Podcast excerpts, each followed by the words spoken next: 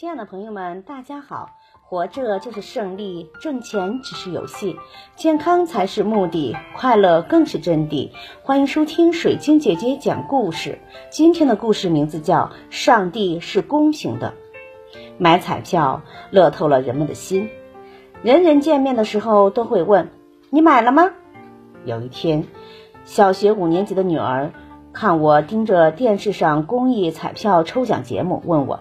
妈妈，你买了吗？见我点头，他竟皱起了眉头，质问我：“为什么要买呢？你已经很幸福了呀，干嘛还要买？”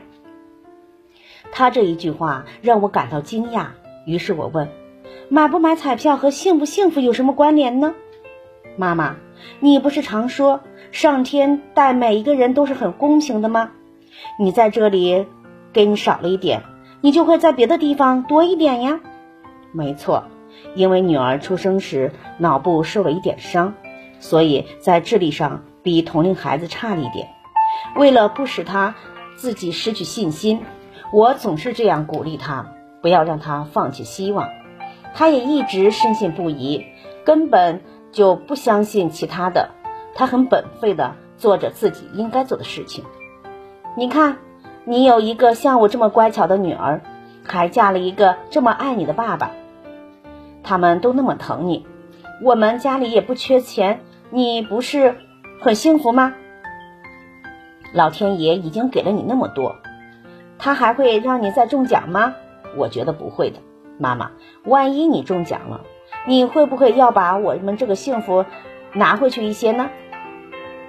女儿的一席话让我惭愧的无地自容，亏我身负教育她的重大责任，我的贪。让他感到惴惴不安。